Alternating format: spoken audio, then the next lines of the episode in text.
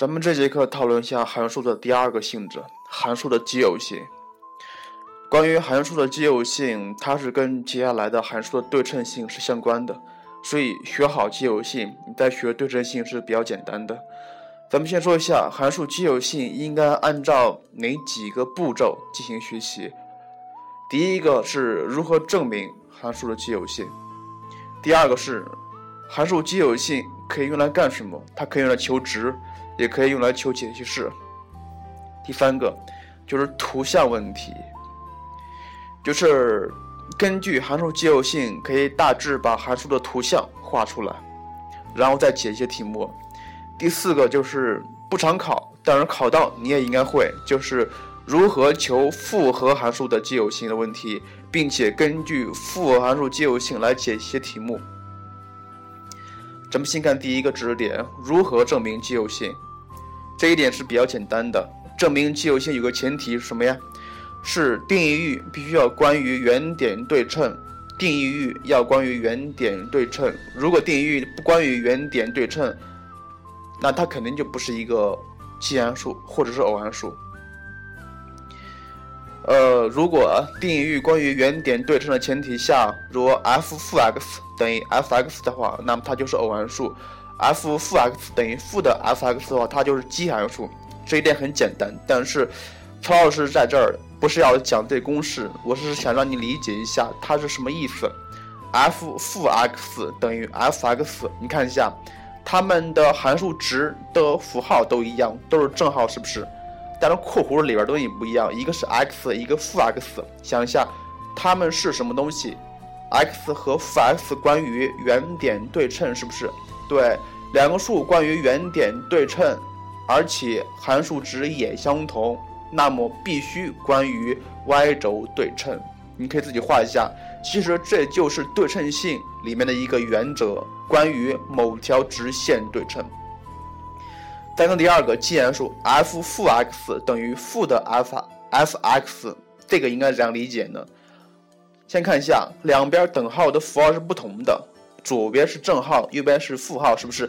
咱们先把那个负号给它去了，就是说，先看一下 f 负 x 等于 f(x)，就是咱们刚才刚才说过的，它是一个对称性，关于 y 轴对称。但是右面加了一个负号，表示表示什么意思呀？对，表示整体的函数值变成它的相反数。那么你看一下，这个时候关于什么对称呀？没错，它就关于原点对称。像奇函数其实就是接下来求对称性里面的点对称的一个前提条件。呃，关于函数的对称性分为两点，一个是关于某条线对称，另一个是关于某个点对称。这个知识点咱们在下一次课的时候专门讨论一下。第二个知识点是根据函数奇偶性来求值、求解析式，比如啊。它会告诉你它是一个什么函数，可能会告诉你它是一个奇函数，又告诉你当 x 小于零时的解析式，它让你求当 x 大于零时的解析式应该怎样解？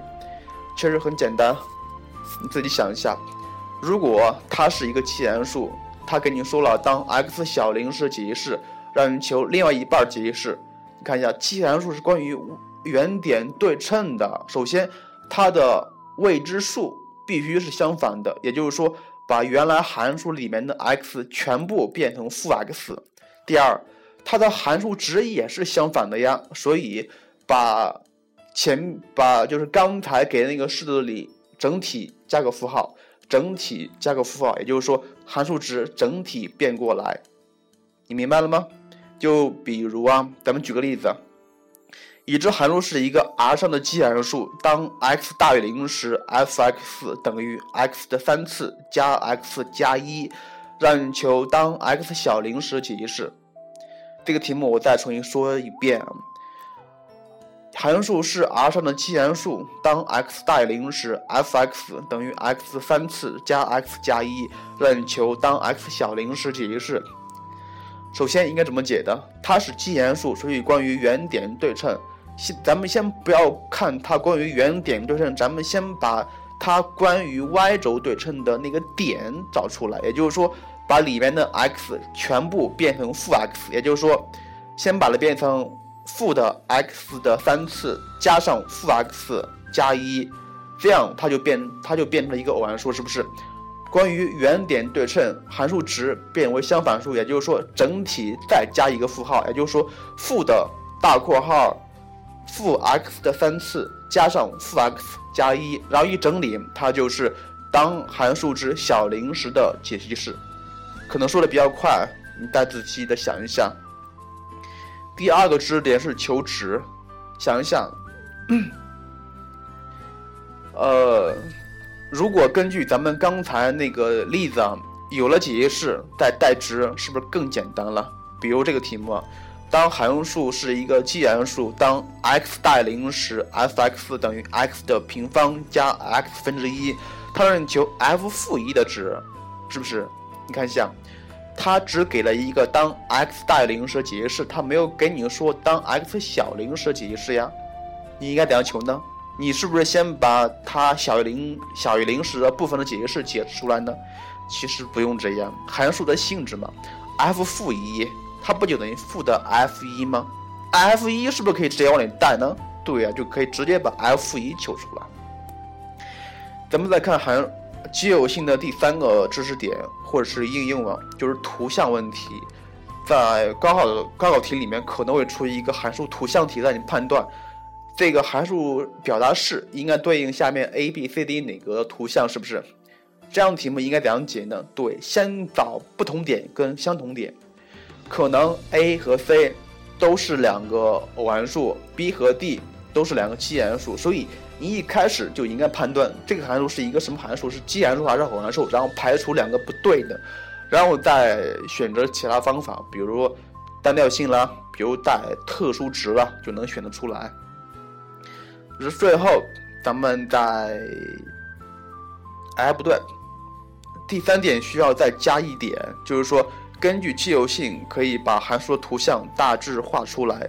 如果它只告诉你一半的函函数图像，又告诉你函数的奇有性，你是不是可以把另外一半函函数图像也能画得出来呢？对，然后咱们再说第四个知识点，就是说如何求复合函数的奇有性。呃，如何根据复合函数的奇有性来做一些题目啊？什么叫复合函数？也就是说，y 等于 f（ 括弧 g(x) 这样的函数叫复合函数。它遵循一个原则，就跟函数的奇偶性是一样的。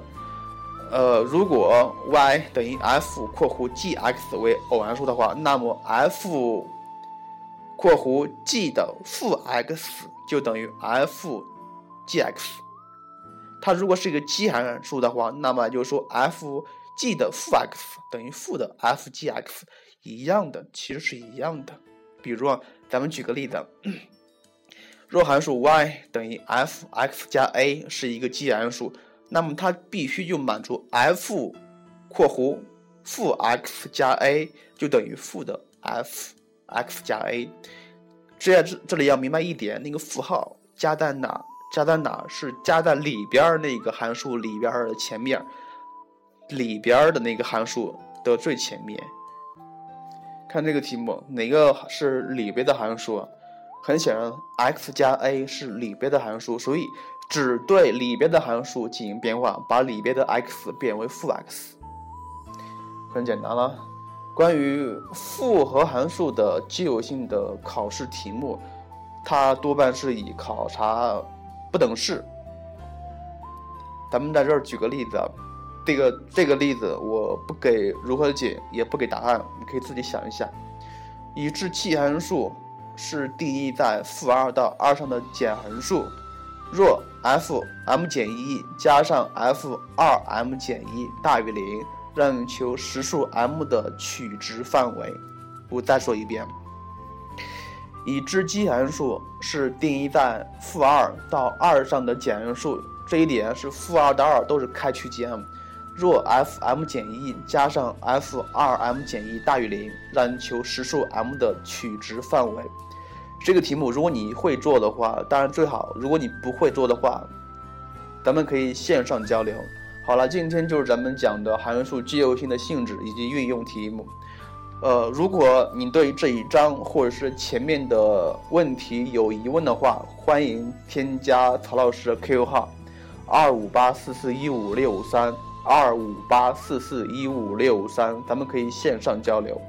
最后还得说一遍啊，就是说咱们这个电台的微信公众号已经建立起来了，你可以搜索“学海无涯一二三四五”进行添加关注。记住了，“学海无涯”是拼音哟。即学海无涯的拼音加一二三四五。好了，咱们下节课讨论一下函数的另外两个性质：周期性和对称性。